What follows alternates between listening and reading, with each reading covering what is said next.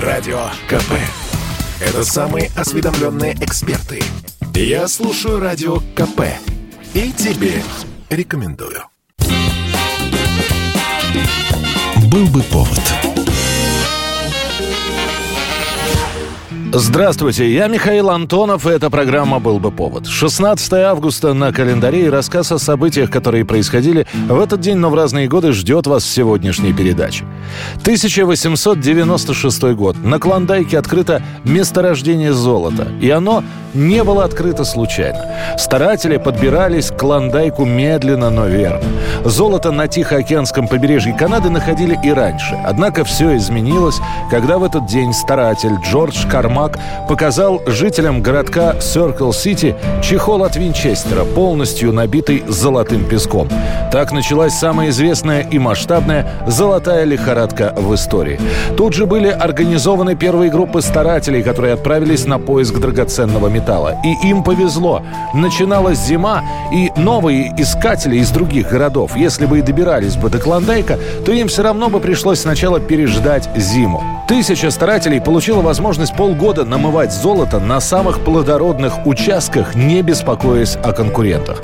А уже на следующий год к весне все штаты облетает весть о сказочном богатстве на Клондайке. Судя по рассказам, золото там просто лежит под ногами, только успевай собирать. Тысячи старателей и новичков бросают насиженные места и отправляются в погоню за счастьем. Сначала 10 тысяч, потом 100 тысяч. Спокойная жизнь местных городков закончилась. Редкая ночь была тихой. Случались ограбления. Количество убийств выросло в пятеро. И вновь, вновь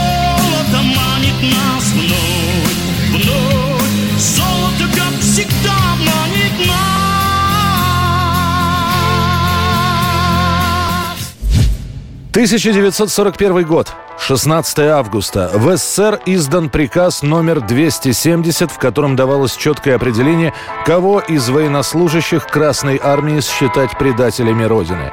Под документом подписи Сталина, Молотова, Ворошилова, Тимошенко, Жукова. Приказ в прессе не печатают. Его оглашают только в воинских частях. Позорные факты сдачи в плен нашему заклятому врагу свидетельствуют о том, что в рядах Красной Армии стойко и самоотверженно защищающие от подлых захватчиков свою советскую родину имеются неустойчивые, малодушные, трусливые элементы. И эти трусливые элементы имеются не только среди красноармейцев, но и среди начальствующего состава. Трусов и дезертиров надо уничтожать. Вы есть настоящие солдаты. И вам я предлагаю воевать вместе с нами. Нет, не за Великий Германия. Воевать против большевиков? За Россию. После победы Германии, России должен кто-то управлять. Вот вы и будете управлять свободной Россией. Приказ появляется в критические первые месяцы войны, когда советская армия беспорядочно отступает. Родственники сдавшихся в плен лишаются права на получение пособий и какой-либо государственной поддержки. Это касалось и рядовых, и офицеров, командиров и политработников во время боя срывающих с себя знаки различия и дезертирующих в тыл или сдающихся в плен врагу предлагалось считать злостными дезертирами, семьи которых подлежат аресту как семьи нарушивших присягу и предавших свою родину дезертиров. Единственная уважительная причина, по которой разрешается попасть в плен – бессознательное состояние в результате ранения. Но и это впоследствии не спасало от серьезных проверок. Для этого были организованы специальные лагеря. Для некоторых солдат, особенно вышедших из окружения, зачастую все заканчивалось еще на этапе пересыльных пунктов. Если у них был порядок с документами, их разворачивали и направляли в действующую армию. С бывшими военнопленными все было сложнее. Документов они зачастую не имели, а если бы и имели, то необходимо было выяснить обстоятельства их попадания в плен.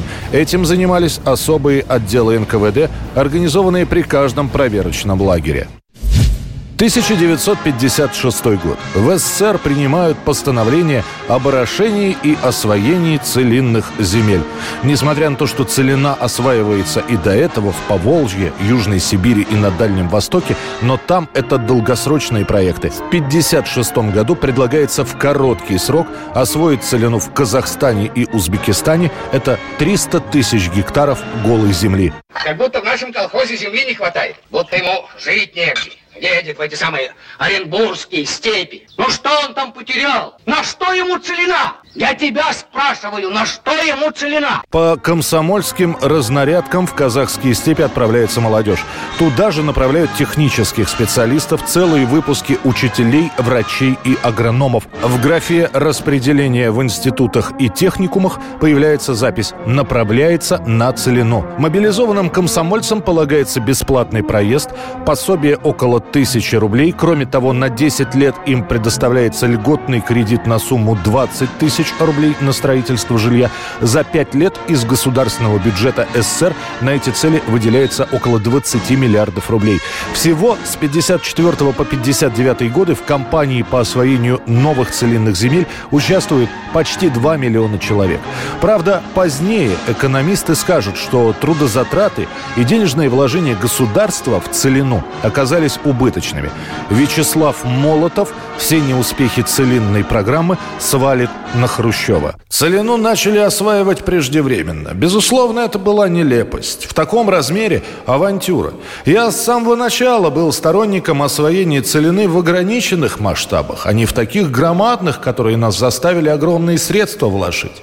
Нести колоссальные расходы вместо того, чтобы в обжитых районах поднимать то, что уже готово продолжало пребывать пополнение в районы целинных земель. Приехала молодежь в степи Поволжья.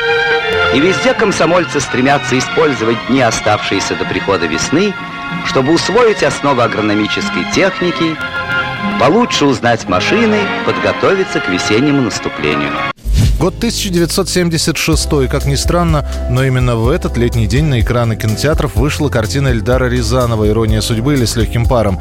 Лето, жара, половина жителей городов разъехались, и сами кинотеатры были полупустыми. Сама же «Ирония» шла в кинозалах заниженным тиражом в 295 копий. Это на всю страну. Многие зрители уходили чуть ли не с начала сеанса, недоумевая, кому пришло в голову показывать новогоднее кино при температуре в плюс 30.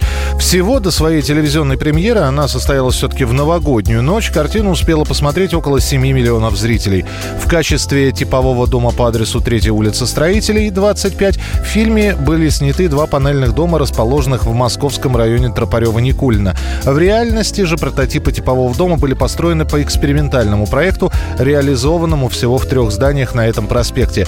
В итоге лента выстрелила только зимой, когда ее увидели миллионы телезрителей. И так получится, что звание лучшего лучшего актера года и лучшего фильма года Андрей Мягков и «Ирония судьбы» получат лишь спустя полтора года после премьеры.